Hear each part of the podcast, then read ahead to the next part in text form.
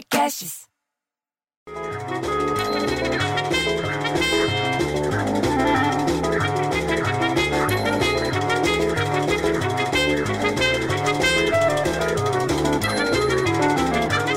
Porra, bicho, era só que me faltava agora. Não pode mais gritar na montanha russa. Você viu essa? Lá no Japão, diz que não pode mais gritar na montanha russa, porque senão fica voando perdigoto e contamina mais gente com o tal do coronavírus. É sério isso, bicho?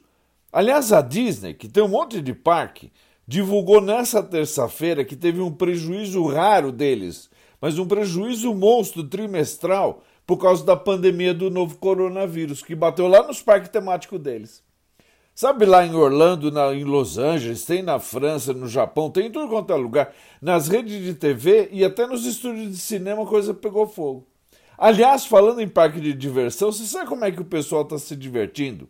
Lá em Vargem Grande, no Rio de Janeiro, com uma lhama, bicho. Uma lhama que virou atração dos moradores lá da zona oeste do Rio. O bicho, que é típico lá da Cordilheira dos Andes, a gente sempre vê em filmes sobre a cordilheira, a gente vê, aparece a lhama, entendeu? Vive numa propriedade lá da capital fluminense. Quando foge, vai pra rua, o que, que acontece? A lhama é atacada pelos cachorros, eles não entendem aquele bicho, eles acham que é um puta de um cachorro grande.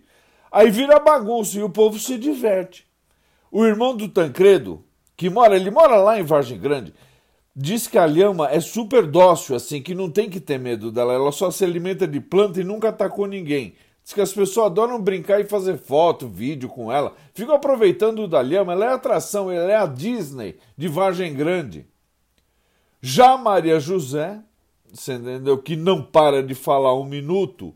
E ouvi a gente falando do irmão do Tancredo que mora com a lhama lá no Vargem Grande. Falou que a sobrinha dela que está estudando lá na França, que ela vem esnobar que a sobrinha estuda na França, falou que teve um incêndio florestal enorme por lá. Lá no sul do país teve um incêndio monstruoso que forçou a retirada de 2.700 pessoas do local onde estava acontecendo o negócio. Cerca de 1.500 turistas, 1.500 turistas foram retirados das praias em barcos particulares e nos barcos da equipe de resgate lá pertinho de Marsella. Sabe onde que fica? No sul da França.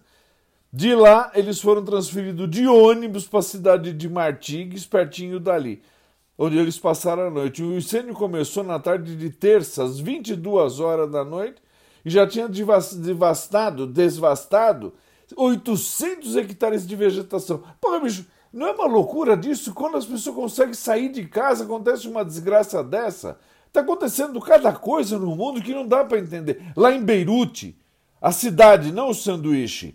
Pessoal continua na busca por sobreviventes da explosão. Você viu aquela explosão que teve lá ontem? Foi uma coisa absurda. Mais de 100 pessoas morreram.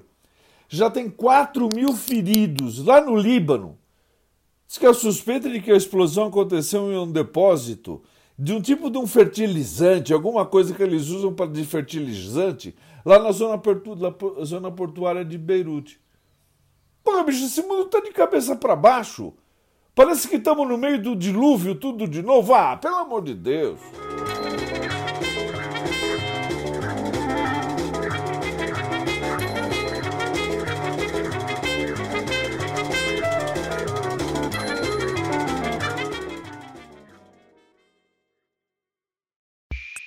Esse podcast foi editado por Rafael Sales e Júlia Fávero.